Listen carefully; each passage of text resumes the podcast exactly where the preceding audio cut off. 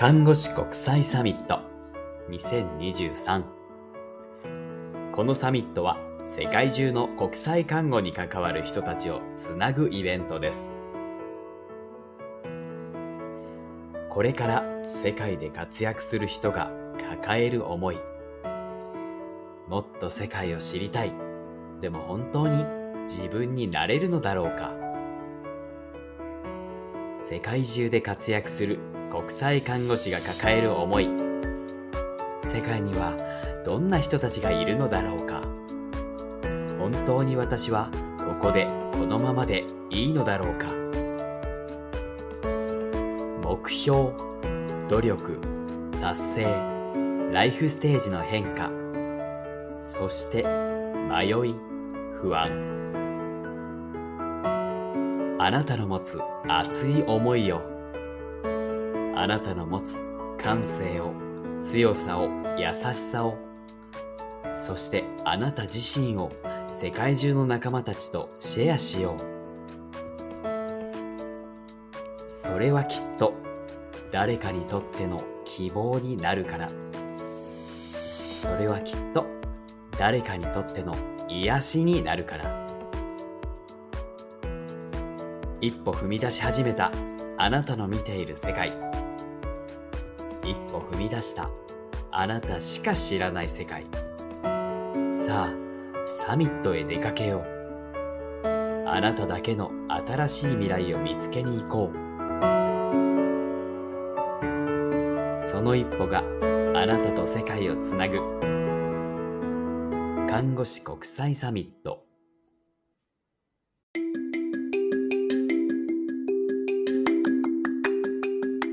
ナースターミナルプレゼンツナスタミラジオ。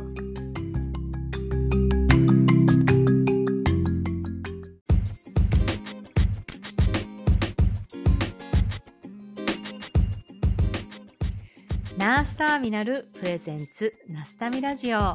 皆さんこんにちは。フロリダで ICU の看護師をしているエミです。このチャンネルはナースターミナル通称ナスタミのメンバーでもある私エミがコミュニティを通して出会う素敵な人たちとお話をしたり活動を紹介したり感じたことを語っていくそんなチャンネルです。皆さんお元気でしょうか、えー10月に入りましたね。あのここからハロウィン、サンクスギビング、クリスマス、年越しみたいな感じで、アメリカは、あの、本当イベント続きになっていくっていうような時期に達したんですけども、あのー最近私の新しい試みというか、まあ、ちょっと習慣を変えてみようかなって、あのー思ってやってることがあるんですが、あの、もともとは娘にね、誘われて、あの、娘が、あの、学校で、中学生になる娘の方ですね、が、あの、学校でブッククラブに入ってるんですね。なんかこう、本、本をちょっと読む会みたいな、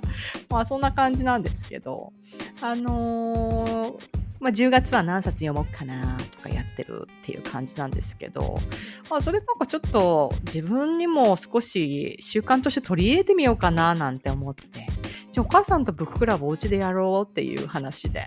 えー、まあ一日一章でも、まあちょっとでもいいから読んだのを、まあ毎日報告し合うみたいな、なんかその自分が読んでるものから得たものとか感想をちょっと報告し合うみたいな、そんなことをね、ここ最近やってるんですよね。あの、まあ、それってこう、まあ自分のそのなんか、あの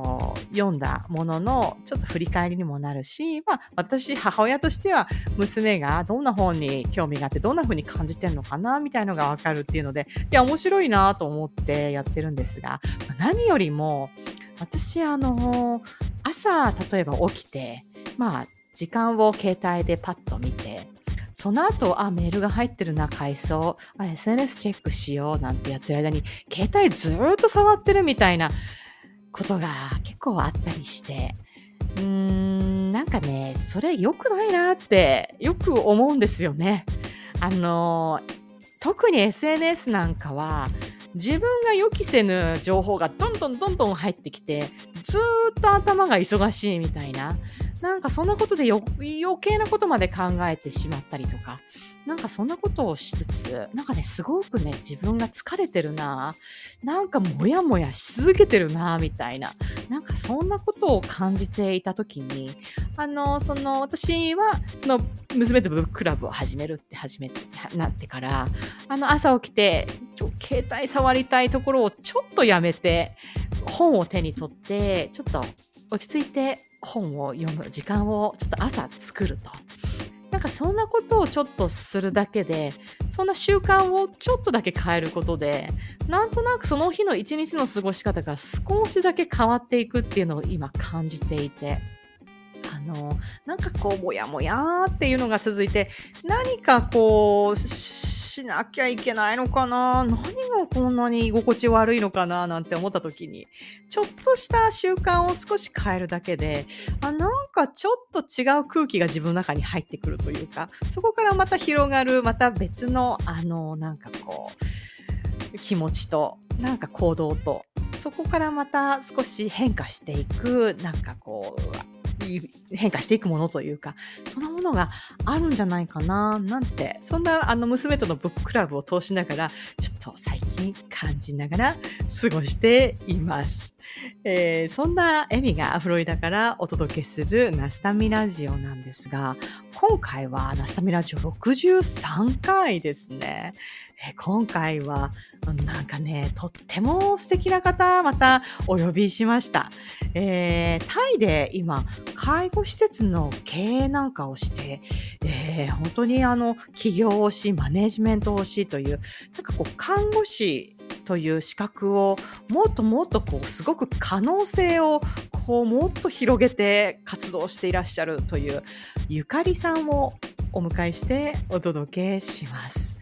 えゆかりさんはあの日本でね、あの ICU 看護師として働いた時期もあるんですね。まあ、そこから、えっ、と、なんかこう、もっと自分の可能性、自分は何がこう、何にすごく楽しみをえ、えっと覚えるのであろうとか、まあ、そんなことを一生懸命開拓して行き着いた行き着いた先が今、えっと介護施設を海外で経営するというそういうところに行き着いているという、まあ、またねとってもあのなんていうか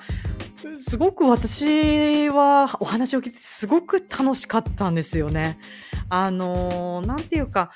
看護師、私はベッドサイドの看護というものが私はすごく好きなんですが、本当に看護師という免許、看護師という経験を生かして、なんかこんなに可能性が広がるものかと、ゆかりさんの話を聞いていて、すごくなんかこう、目が覚めるというか、ワクワクするというか、なんかそんな話が聞けているんですね。ゆかりさんとの話はすごく楽しくって、今回はそのゆかりさんの本当に今に至るまでの本当に本当に最初のなんとなくもうやっとして、私何してんだろうな、ここで、みたいな。なんかそんな日々を過ごしていた。そんなゆかりさんが何かこう一歩ちょっと踏み出してみて、そこからまた、えー開拓していった。そんな姿っていうのがわかるような内容になってるんじゃないかなと思います。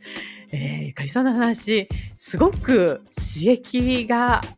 あるんじゃないかなと話を聞いて、すごくあの何かこう触発されるような思いになる方いるんじゃないかなって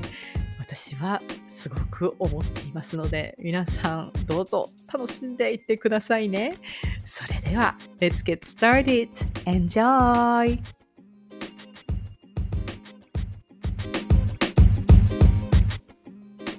好きそう。メイさんだったのね。あ、それは知らなかったですね。メイさんとつながりがあるんですね。そうなんですよ。日本、日本で、そ卒業後も、なんか、しこう、こう関わりはあったというか、そういうわけでもなく、またナスタミを通してまた、はあっていう感じ？そうですね。まあ、SNS とかがつながってたので、そのお互いのあの、メイがそれこそイギリスに行って、あの、うん。アシスタントの、あの、資格取るのうん。過程とか、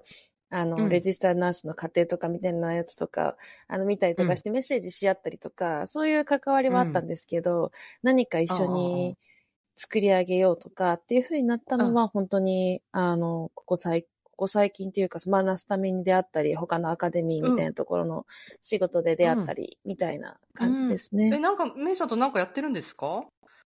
そうなんですよ。あの、うん。えっ、と、メイさんは、あの、今、うん。英語？英会話看護英会話とか、こう、教えるのに注力してると思うんですけど、それと、うん、その私のフィールド提供、あの、まあ、日本の看護師さんとかか。に向けた、そのフィーはいルド提供に、やっぱりそうん。の、英語がめっちゃ不安だったいり、や、そうですよね。うん。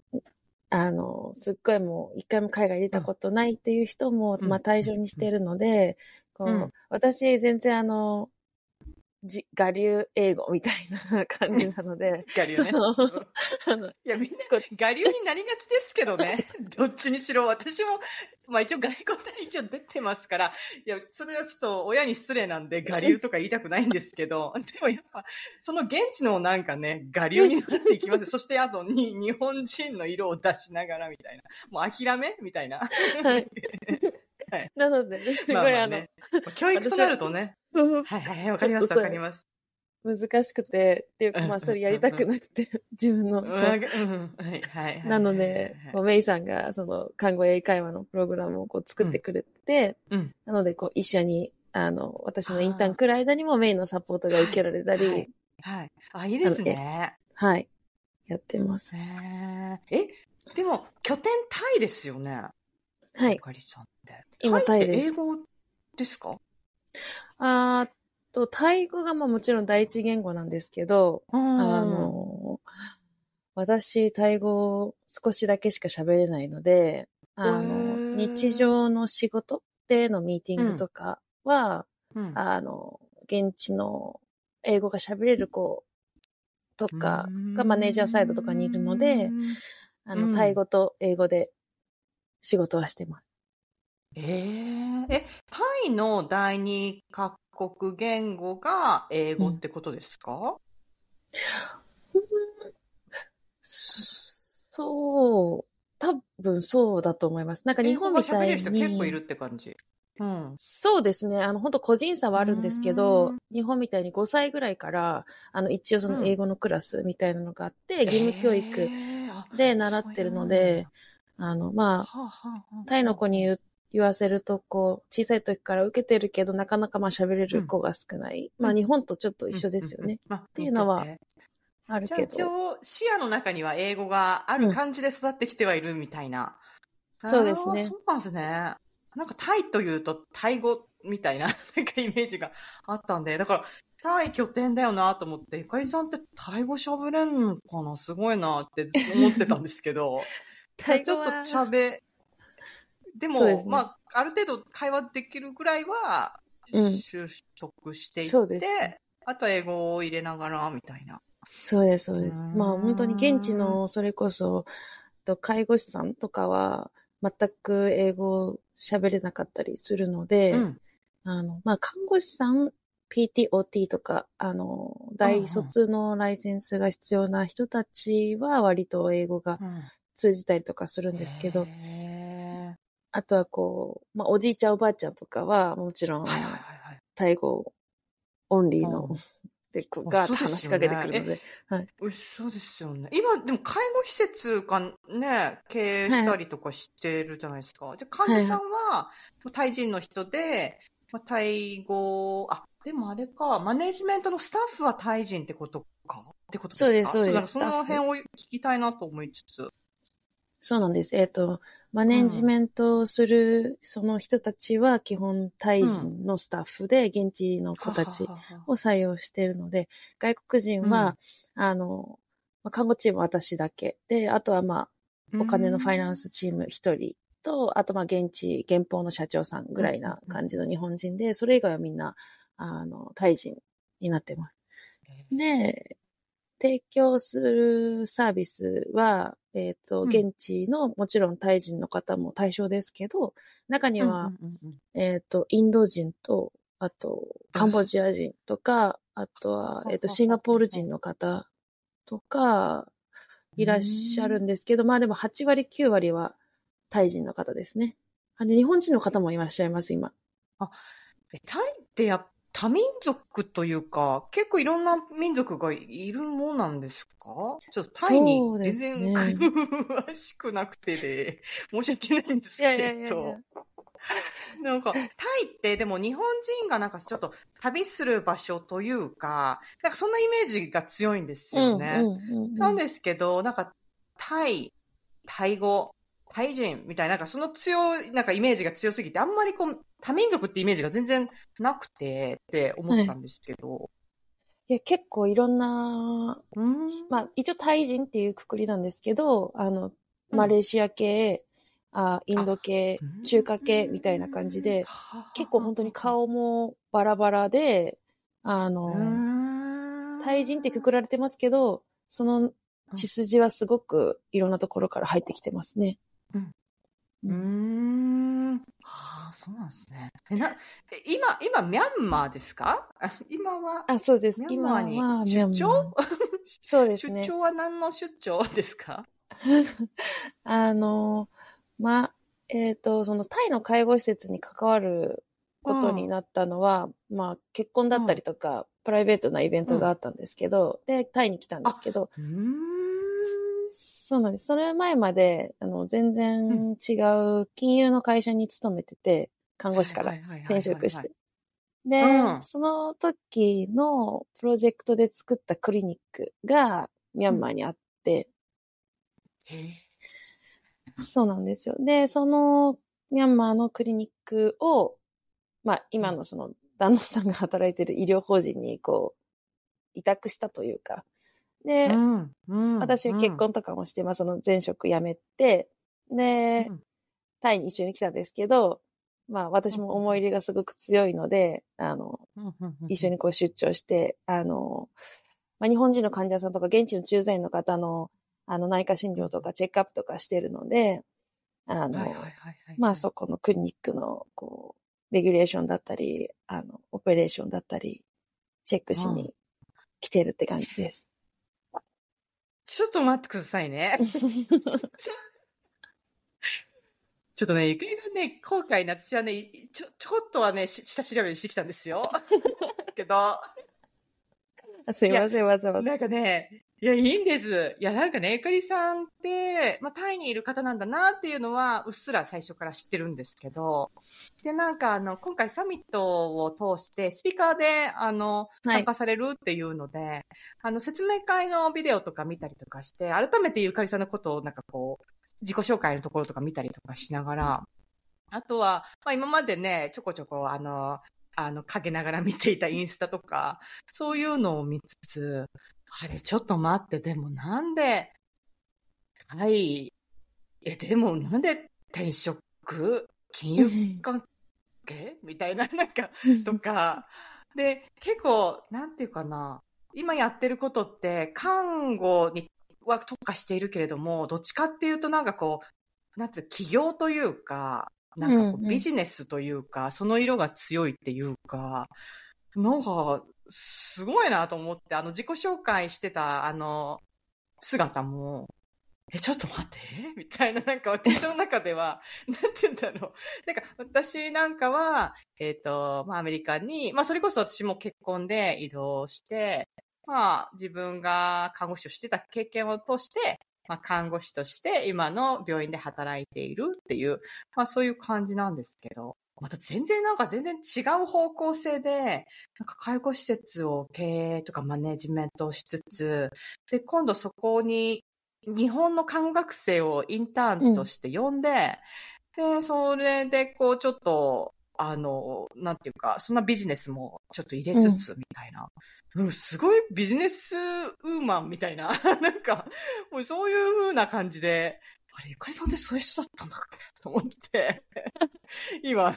で、しかも今、あれれれれ、ちょっと待って待って、みたいな。あの、どこから話してほしいのか、ちょっとわからないぐらいなんですけど、日本ででもそうです ICU 看護師だったんですよね。そうです、そうです。ICU 大好きです。うーん、あ、そうなんですね。はい。私、ICU 看護師でね、今月ね、えっ、とね、今月になるのかなとにかく3年目ぐらいに入りました、私、アメリカで ICU 看護師をして。いやー大変ですよね大変ですよね。でも3年目ここまで。に来て、うんあ3年目で待ってってやつですか、やっぱり。3年ここに来て。なんかね、はい。たまに、たまに、ちょっと楽しいかなって思える日が、うん。あの、数分ありますね。うん。って感じですけど。どれぐらいやってたんでしたっけ ?ICU。私5年ですね。5年ぐらい。あ、そうなんですね。うん、でも、あ1年、そのうちの1年はそのプリセプティとあのバディというか、うんで、教育とかしなきゃいけなかったので、で、H とこう行ったり来たりとか、うんしてたのでまあ本当にがっつりやったのは4年間ですかね。えうん。ーえ、何、どんな、どんな患者さん相手だったんですか？えっとですね、うちの大学病院は、あの、それこそ今結構こう細分化されてるじゃないですか。ユニットケアって言われてて。はいはいそはいはい。そことこう逆行してるような病院で、それこそ球外からも上がってくる、あの、院内急変も取る、心外のオペ後も、あの、ICU で取る、というす、すべてのオペ後も ICU で取るみたいな感じだったので、それこそ、うん。うんうんあの、熱傷とかの人も来れば、あの、なんていうんですかね、あの、移植肝臓とか腎臓移植みたいな人ももちろんいますし、あとはもう本当に内科の、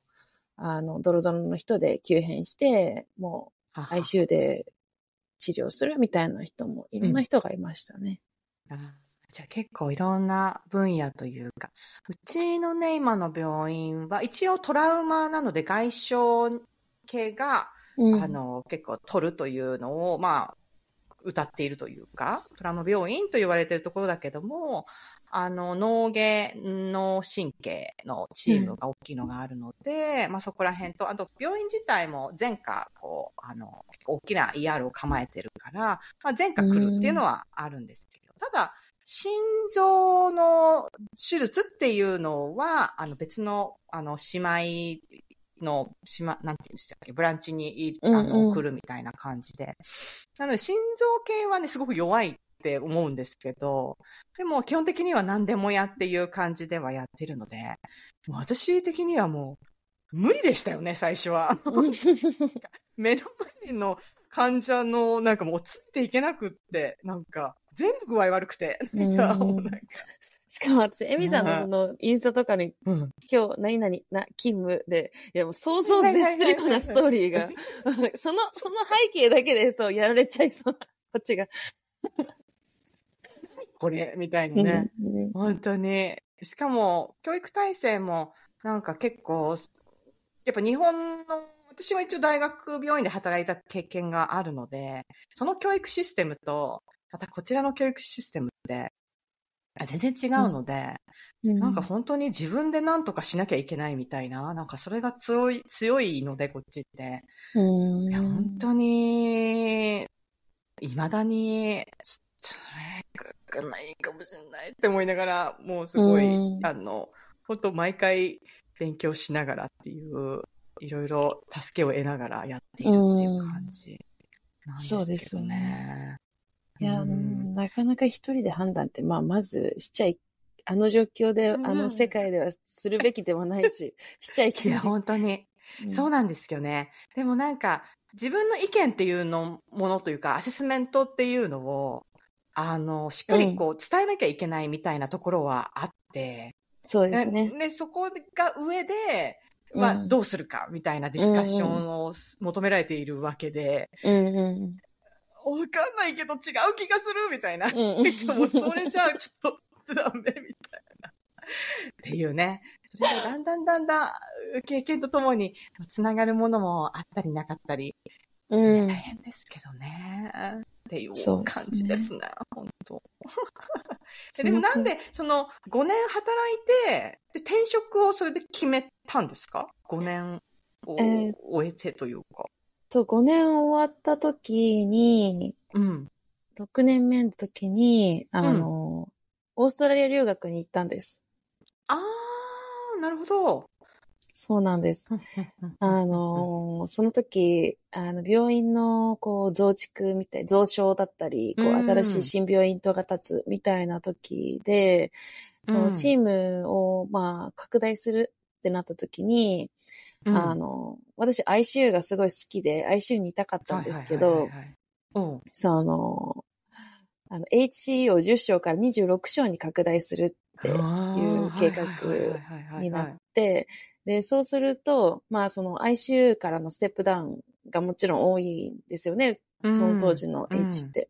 で、えっ、と、じゃあ ICU でこう前科見れる人が行かないと、まあ、HC が回らない。で、各、その、消化器、心芸とか、まあ、いろんな科から、こう、10年目、うん。10年選手、15年選手みたいな人たちが、を出すからって言われても、まあ、その、設立した直後は、みんなその科しか見れないじゃないですか。で、なぜかその、ICU から出す要員に、まあ、ちょ、ちょうど中間の私とか、その同期が選ばれて、で、H に行くことになったんですよね。で、うん。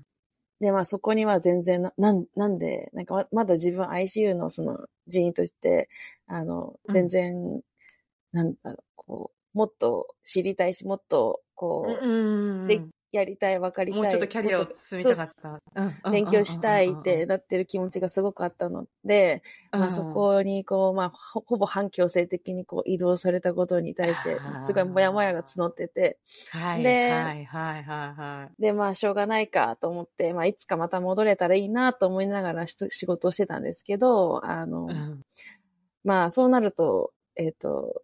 その H の体制をじゃあ作り直すとか、こう、うん、どういう、うん、その中、中途っていうか、その、まあ、お姉さん方の、その、まあ、うんうんうん経験をこう活かして、じゃあ最初その科を見ます。で、その後どうやって違うかにステップアップしていくのかみたいな話とかも、こう、私6 5年目、6年目とかの、ね、10年目とか15年目も先輩のそのフォローしたりとか、で一年生は入ってくるで、じゃあうんうん1年生を前科教えられないから、じゃあ ICU からの人たちが教える。で、なんかもうう、ん。すごい一人でその病棟全部見て、リーダーもや、やるみたいな。もはいはいはいカオスだったんですよ。で、そうするとやっぱりその、1年生とかうん2年生とかもインシデントすごく多くなるし、そうですよね。そうなんですよ。で、そうすると、まあ彼女たちの心が壊れていくじゃないですか。でそ、のフォローすごいしたくった、したかったし、しして、できるようにしてたんですけど、うんなんていうか、その上の組織というか、ね、市長さんとかそういう、そこら辺の方々は、こう、個人のその技量とか能力が、まあすごく足りてないから、こう、急性期には合わないナースなんだよ、みたいな。っていうのの、こう、うん。狭間で、で、じゃあ私がこうサポートする15年目の先輩たちはじゃあどんだけできるんですか？みたいな。彼女たちだってインシデントしてますよねみたいな。でも彼女たちは自分たちのその15年目とかにすごく自信もあって、そこをこう説明できるじゃないですか、他者に。で、で、自分は他のことであのカバーできてるからみたいな話とかなんて、うんその子たちにこう、矛先がガッツンと向いてやめてっちゃうんですよね。やっぱり。はいはいはいではいはい。まあ、それこそ私のどんどん心も疲弊していき、やりたかったことじゃないのに、なんでみんなのこう尻拭いしながら、何やってんだろはいうみたいな。もう板挟み状態ですよね、完全なる。ねそれで何かこう、で、まあ、すごい可愛がってた後輩とか、まうんあ、あの、自分の下の代の子たちが、まあ、どんどん辞めていくことに対して、もうなんか、ああ、なんか、若い子たち守れないんで、上の人たちがのほほんとこう、生きるためにやってるんだったら、なんか違う気がするなと思って。で、私、まあ、はい H の、じゃあ、全患者も見れる、リーダーもできる、あ、うんあまとめられる。ここで得られることってじゃあ何なんだろう？誰かのこう、何かを、はいそう、尻拭いするみたいなこと以外に、なんか、もっとこう、同じ一年の使い方あるなって、なんか、ある一つでスパンと思ってしまって。ね。何やってんだ私ここでみたいな。本当そうなんですよ。そう。うん。うん。で、その一個下の学年の子たち、うん。もともと ICU で一緒にやってた子たちはどんどん ICU でキャリア積んで、で、ICU 楽しい、戻ってきてくださいよとかっていうこと自体もなんか心がもやもやするようになってきて、うんうんうんうんうん。私も行きたかったのにとか思いながら、そうですよね。まあ、そういうのがなんか続いて、あ、もうちょっと、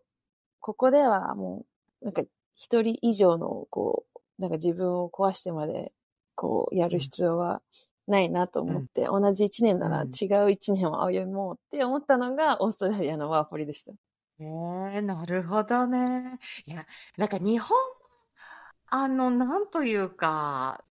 まアメリカに来て初めて、あ、これって日本の独特な、この体制なんだなっていうのには、なんか気づくんですけど、私は。あの、本当言われた移動に逆らえないみたいな、なんかわかんないけど、そして辞めたい時に辞められないとか、なんかそういうのってあるじゃないですか。自分のやりたいことで移動するわけではなく、基本的には、こう、オーダーで通達が来て、それに従うみたいな、なんか、ねなんか本当に私が働いてた病棟でも、なんか何年も、何年間ここで過ごしたから、ローテーションで違う病棟に市長として、あの移動するとか、あ、ど、どういうって今思っちゃうんですよね。なんか、うん。やりたくないことなんでやらすんだろうみたいな。でも病棟的にはいろんな空気を入れた方がいいからとか、なんかそういう、まあ、理由とかだったうん。り、うん。なんか人がいないからとか、その経営のためのなんかコマでしかなかったというか、それって、す、ねまあ、ピタッとハマっていい経験だって思えることもあるかもしれないですけど、あの自分のね、あの、うん。なんていうかな。自分のキャパよりも、まあ、超えたものを与えられて、まあ、そこに達成感を得る人もいると思いますけど、結構ね、自分のやりたいことっていうのがある程度、ね、分かってやってる人なんかは特に、え、なそうなんでみたいうん。な、うん。みたいな。アメリカにはその姿はないので、あのうん基本的には、その、すべてのポジションは自分で、リなんかアプライして、まあリクルートもされますけど、やるかやらないかは本人の意思決定という、誰も強制はしないところがあるんで、それ独特なんだよなーって思いながら。うん。うん。そうですよね。そうね、それでなるほどね。やめましたそ。れがね。え、もともとから、もともと海外志向というか、なんか、こう海外でちょっと働きたいなとか、うんまあ留学とかもちょっと興味あってとか、そういう感じだったんですか？そうですね。高校生の時に、高校1年生の時かな何、まあ2週間とかのその exchange program みたいなのに、あの、ああ。参加したりとかしてて、で、はいはいはいはいはい。なんかお姉ちゃんも大学卒業した後、うん。カナダに行ったりとかしてて、ああ。なん、かそういうの見てて、まあ漠然と、まあすごいその、高校1年生の時の思い出も楽しかったので、うんまあ海外いいな、みたいなのは、あの、うんあったんですよね。そう。じゃえじゃオーストラリアは本当語学だけで行ったんですか？あえっと、オーストラリアは、あの、まあ、あれです、えっと、あアシスタントナースのライセンスを取ってい、ますよね。よくね、聞きますね。はいじゃあ、アシスタントナースってちょっと働いたりとかしつつ、感じいやー、なんか、ライセンス取って、うんあの、うんその、初日、働く初日とか、なんか私、うんあんまりこう、なんていうんですか、この、やっぱりケアギバーさんなので、あの、うん。自分にこう、考えたりとか、こう、うんうんする必要ない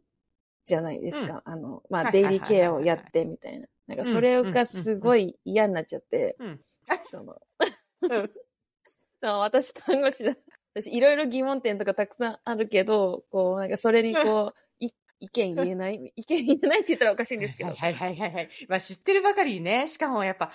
ねえ、そんな真似、なんていうか、リーダーとか、こうバリバリ ICU とかで働きつつっていうので、え、これなんでこうなってんの？みたいに ちょっと思うみたいなね。よくわかんない自信で、なんかよくわかんないことを こう言われることに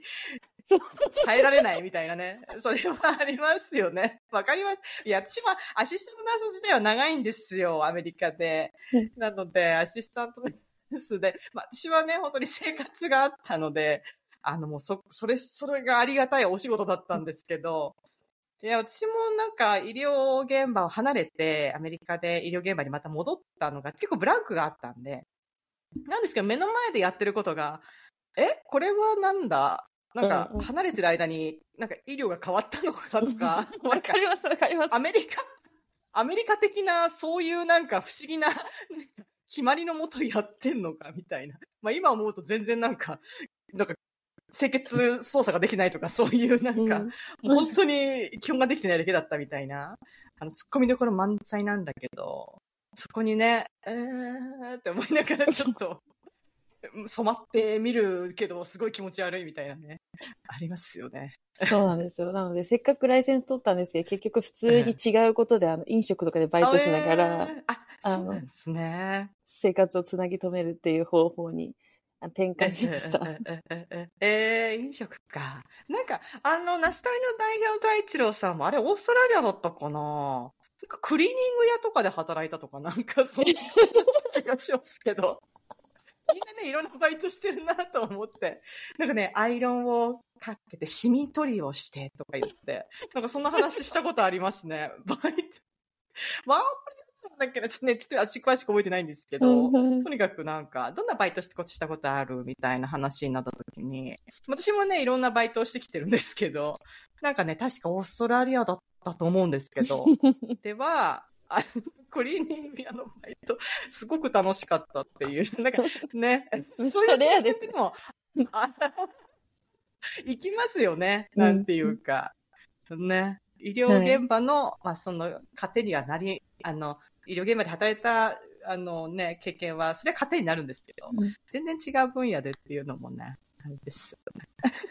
本当そうです。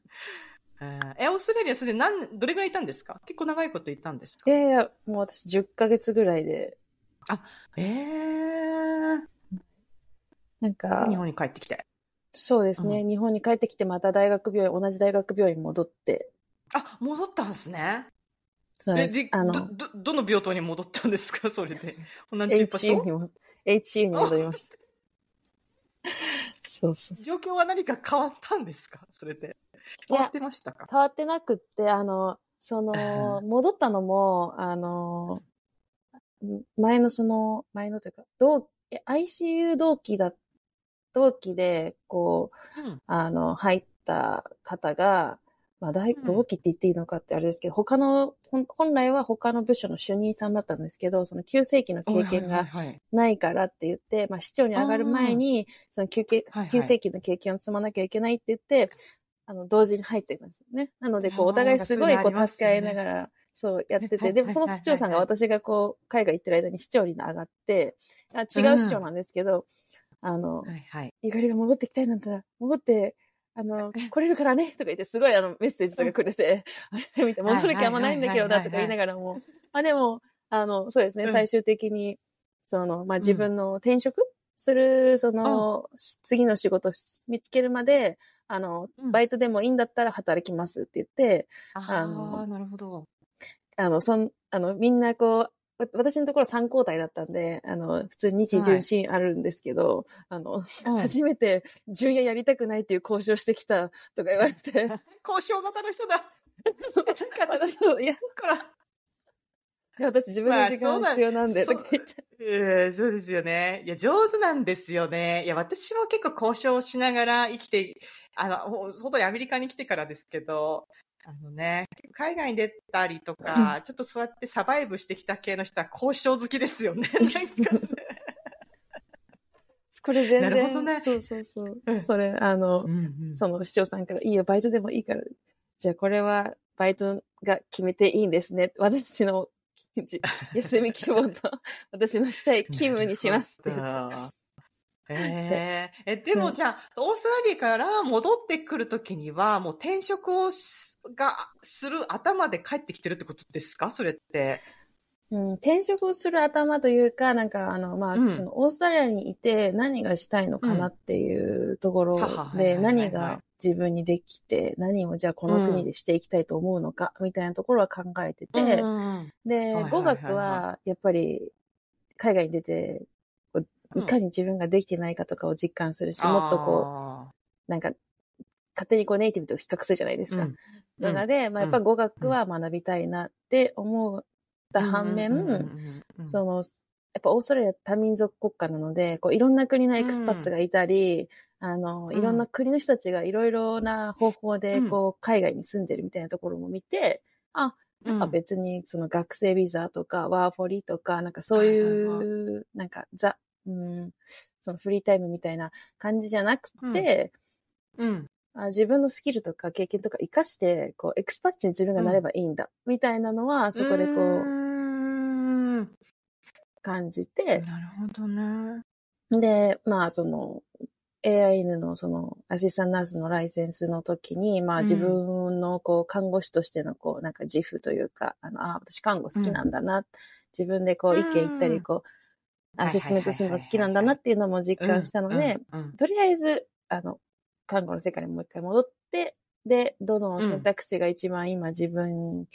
にあるのか、と、あとあの、まあそのエクスパッツになるなら、じゃあどのどの業種でどういうふうにいけるのかなみたいなのをちゃんと転職活動しようと思って帰りました。はい、へえ、すごいですね。何歳の時の話ですか？えー、20、うん、29、28とか29ですかね。すごいっすね。なんか私そんなこと考えてきたってと思って話聞いてました。すごいですね。なんか転職っていうのも、看護師は特になんですけど、なんていうか、まあ、看護師のその領域の中のいろんな分野っていうのは思いつきますけど、自分のそういうなんていうか、多分今の話聞いてると、看護師としてこういう領域を少し見てみたいなとかではなくて、なんか自分の、こうなんていうかな、能力というか、自分の力を発揮できるっていうのが、多分そういう病院内とか、とかじゃないし、と、なんかこう、なんだろうな、使われる側ではないというか、どっちかっていうと自分でこう、なんというか、マネジメントをしてみたいとか、そういうところに特化した、そういう職業みたいな頭の転職というか、なんか、こう、ちょっと、そういう、なんだろうな、思い描いたものに自分をはめていきたいみたいな、なんかその思考回路って、なかなか私20代。できなかったなとか思うんですけど、なんかきっかけみたいなのあったんですか？なんか、そ、そりゃみんな思うんですよ。海外出て、なんか、あ、見てる世界がすごく狭かったなとか、あ、こんなにいろんな生き方があるんだとか、仕事の仕方があるんだなんて思うんですけど、なかなか行動に移すまでにいける人って、もうなかなかいないっていうか、なんかモデルがいるのかとか、なんか出来事があるのか。いや、特になんか、誰か身近な人でそういう人がいるとかは、なかったんですけど、でもなんか、まあ、結構、いろいろ考える性格ではあって、うん、その、まあ、せっかくそれこそ、まあ、病院辞めてきたからには、この、うん、まあ、じゃあ経験を何にどうするかとか、まあもちろん最初は見えないし、うん、あの、全然、何の、こう、道筋もあって別に決めてるわけじゃないんですけど、こう、一つ一つのことをこう、なんか、つなげようと努力はする？あうん、今最大限の選択肢の中で。ね、はい、うん、っていうのはあるかもしれないですね。うん、すごいですね。え、なんでそれで金融関係に、ど、ど、どのようにそこに行き着いたんですか？だから、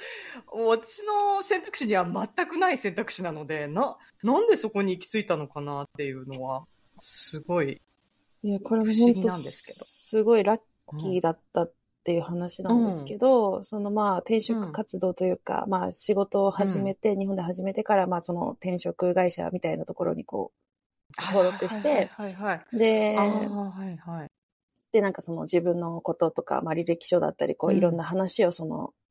あの、コーディネーターさんみたいな人たちに話すときに、その別にあの、医療業界で、の中で転職するのに私は全く苦労しないんですと。あので、別に医療業界に転職する気も全くない。そうなったら別に大学病院で最新のこう治療とか病気とか学べるし、ICU とか HU が急席が好きだからって言ってて、うん。えでもなぜそれに登録したかっていう、まあ、話をうん。一回一回してって、あの、うん。なんだろう。えまあ、自分の、こう、こう、ことしてできるスキルとかを活かしながら別に医療のその施設とかそういう病院とかそういう医療のファシリティとかにはこだわってませんと。だけど、その自分の活かして、かつ、まあその自分が組織を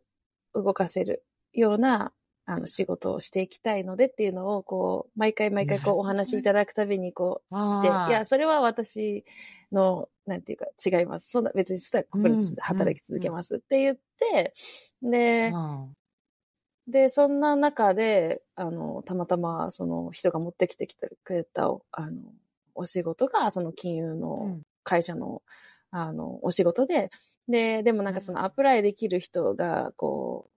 う、40歳とか、35歳から、そのマネジメント能力がある人、みたいな感じの、その、そもそも私の年齢がそこまで至ってないし、はいだいぶ若い。にはい。はい20代だったので、29とか。で、で、でもまあその話を持ってきてくださったので、あーうん。じゃあまあお話だけ聞く、うん。聞きますって言って、で、うん。で、そして話を聞いたら、まあその向こうの側の企業さんがすごくまあ気に入ってくださって、で、うんうん、その話にこのミャンマーの話がついてきてたので、そそれでどうしようかなと、まあ一応悩んで決めました。へえ、すごいですね。なるほどね。そういう転職会社というか、そういうのを私は利用したことはないですけど、そういう利用の仕方もあるんですね。結構あの、自分の興味をつ、とか、やりたいことっていうのを、こう漠然と伝えて、それに沿ったような、これどうですか？あれどうですか？みたいな持ってくるのを、品定めしていくというか。そうです、そうです。なるほどね。面白い。へえ。で、そこの金融会社のところで、は結構長いこと働いていや、えっと、そのプロジェクトベースで採用されてたので、その時は、あの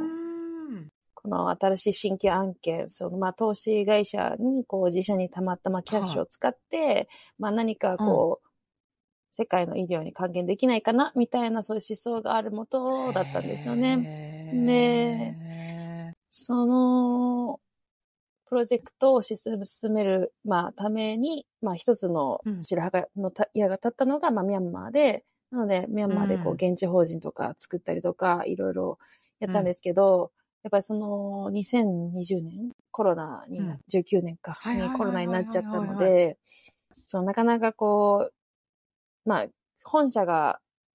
日本の会社で上場してたので、そのうん。まあその医療的なこう安全も確保できてない、まあ発展途上国のところにこう駐在員を派遣するででができない、できるみたいな話とかにすごいなったりとかして、なかななかプロジェクトを進めるのがすごく難しくなったりうんしたりして、で、その後追い打ちをかけるように政変がうんあって、あのポリティカルチェンジがミャンマーの軍事政権がはいはいはいはい。したね。そういうのが私の友人ね、その頃ミャンマーにいたんですよね。すごい心配してました。はい。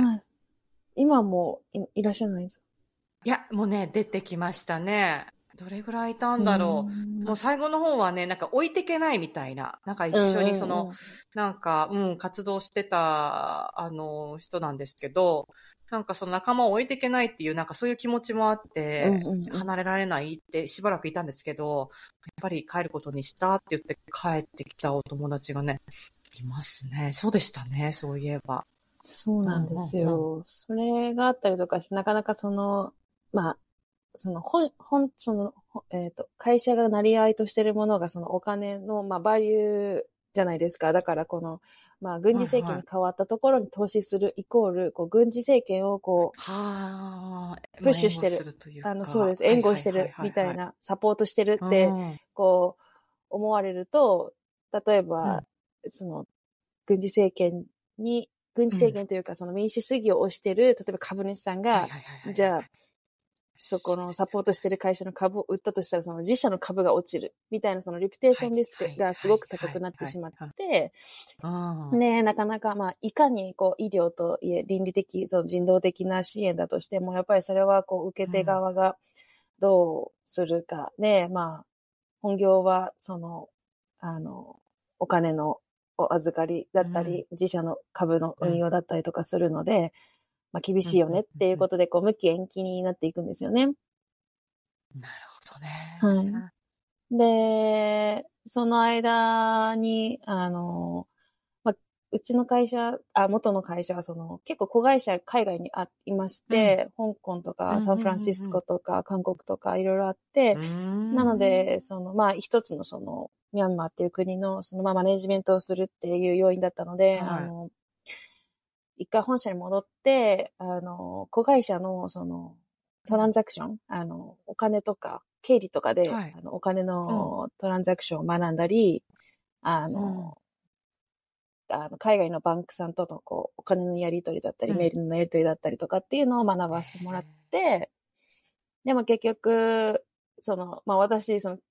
まあ、べ、経理ですが、そのお金のこと学ばせていただいたのはすごい大変ありがたかったんですけど、やっぱりあの、ずっとデスクにいて、こう、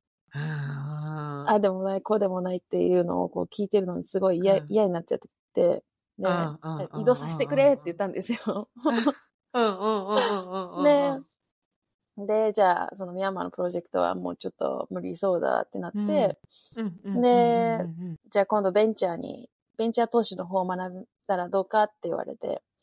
で、うん、まあそれもすごい興味があったんですよね。その組織作りとかだったらもう、そ組織を作り始めた人たちのこう、意見とか聞ける。でもなんかそうなると、うん、じゃあ私いいように関わりたいっていう自分のこう気持ちは、どっかに置いとかなきゃいけないと思って、うん。もちろんそのロボットみたいな感じとか、こう医療 AI とかそういうのも、ほんと数パーセントあるんですけど、まあ、はい、ほとんどがそれ以外の、医療以外の関わりになって、うん、ん、それはどうなんだろうっていうのと、まだやっぱ海外に行きたいっていう気持ちもあって、で、あの、やっぱり自分のやりたいことをやるために辞めますって言って卒業しました。そのミャンマー、卒業。ミャンマーのプロジェクトってどういう仕事内容っていうポジションだったんですか？そのゆかりさんのポジションっていうのは。は、あの、ローカル、あの、現地の、えっ、ー、と、うん、アシスタントダイレクターみたいな感じですね。あの、ダイレクターが本社から来て、その次って感じなので、それこそお金のやり取りもするし、人材育成とか採用もするし、条件とかの交渉もするし、弁護士さんとかとも話すし、みたいな。すごいっすね。いや、だって、それまでって、まあ、看護師の教育を受けてきてるじゃないですか。私、はい、えっ、ー、と、私はあの、えっ、ー、と、看護師になる前に、あの、四大別ので受けあ出てるんですね。まあ、看護師の、えっと、短大に編入っていう形で、学士編入って形で入ってるっていう流れがあるんですけど、はいはい、なので、その、えっ、と、その前、看護師になる前のその4代で、まあいろんなことを学んだという、まあそれがどこまで身になってるかはちょっとわからないんですけど、でも一応、なんていうか、例えば、まあ今で、今ゆかりさんが言ってたような、こう、マーケティングとか、うん、ちょっとまあビジネスとかで、私のあの学士の単位っていうのは、えっと、国際コミュニケーションという、まあそういうのに特化していたので、まあコミュニケーションは語る上で、うん、まあ国際協力っていうのもあるし、わかりやすいものではあったし、だけれども、その、えっと、ビジネスをしていく上でのマーケティングの、まあ、うん、ちょっと、なんか思考の、なんかこう、なんていうかな、くななんていうのかな、アイデアをちょっと、うん、ああ、なるほどね。セブンイレブンジャパンってそういう風に回ってんのね、とか、うん、なんかそういうことをすごい覚えてるんですけど、うん、そんなことを勉強したりっていう、なんか知識として、なんか世界はこういうふうに、あ、回ってんのかもねっていうのは、なんかアイデアとして今残ってるものはあるんですけど、私の看護学校時代って、そういうアイデアは全く、あの、なんていうか、ね、あの。入れられなくて、大学がどういう感じかわかんないんですけど、ねえ、ゆっかりさん、そんな、なんか、その、就職して、その、なんていうか、ベンチャー的なこととか、なんていうか、ねえ、そこら辺って、よくや、や、できましたよね。なんていうか、すごいですよね。もともとなんか、興興味があるとはいえ、全然全然会社のこととかせ社会のこととか知らなかっうん。た。でもなんかそこが知らないのが恥ずかしいとも思ってて、違う業界に転職したかったっていうのもああったんですよね。なので、そう、会社に初日行ったらもう、あの、うん。本社の役員から直接ワンマンツーマンでうん。ホワイトボードに、あの、あれだよ、会社の経営とな、みたいな、こう、ちゃんと、こう、お互いが侵害しないように、こう、分立されてるわけでとか、株主さんはここにいてとか、会社はこう、本当本当本当そっ からもうあの、めっちゃ一対一で、めっちゃお偉いさんからこう、はいはいって言いながら、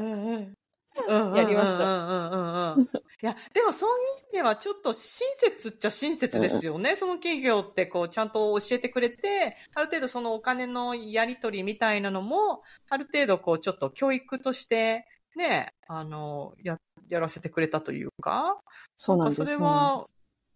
たしね、ちょっとラッキーというか、ね、仕事をしながら学べるスタイル的な、それはね、ちょっと羨ましいっちゃ羨ましいというか、感じもすごいいいしますけど会社で。した。はい。すごいいい会社へで、ーうん。わかんないことあったら何でも聞きなとか。うんうん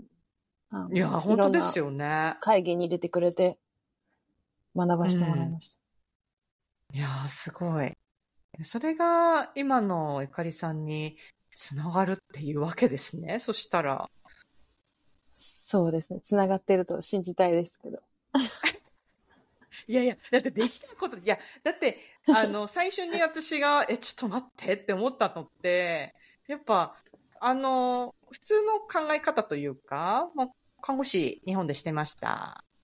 そして、えっと、まあ、転職しましたって言いつつ、だけど、今は事業を立ち上げて、今、海外でマネジメント運営してますって、そこに繋がんないんですよね、普通の でもそこの一クッションが、だいぶ効いてるんじゃないかなと、聞いてて思いますけど。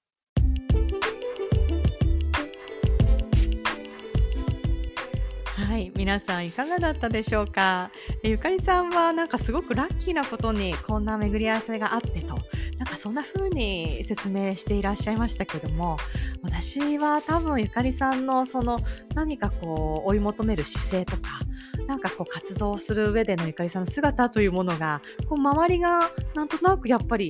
引き寄せるものがあって集まってきて、そこから生まれたあの本当にオポチュニティというか、チャンスをどんどんどんどん掴んでいって、今に至るんじゃないかなと。そしてこれからもどんどんどんどんいろんなことをやっていく方なんじゃないかなってお話を聞いて思いました。えー、このゆかりさん、あの、看護師国際サミットでもですね、あの、スピーカーとして、そんな、あの、キャリアパスというか、看護師という免許を持ちつつ、経験を活かしつつ、どんな道があるかな、なんて、そんな話をスピーカーとしてする方でもありますので、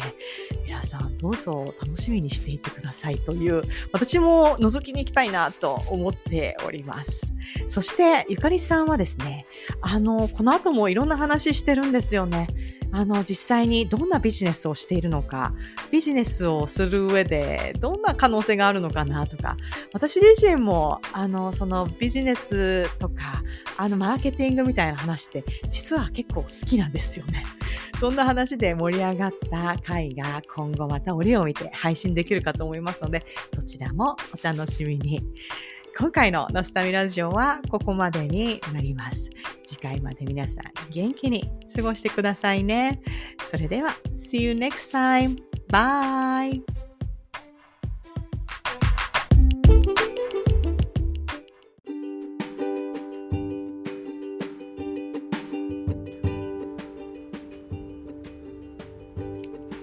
本日のナスタミラジオはここまで。この番組では皆様からのメッセージを募集しています。メールアドレスはアルファベットで、ナスタミラジオアットマーク Gmail.com ナスタミラジオアットマーク Gmail.com 概要欄にも貼ってあるので、皆さんどしどしご意見ご感想を教えてください。それではまた次回お会いしましょう。バイバーイ。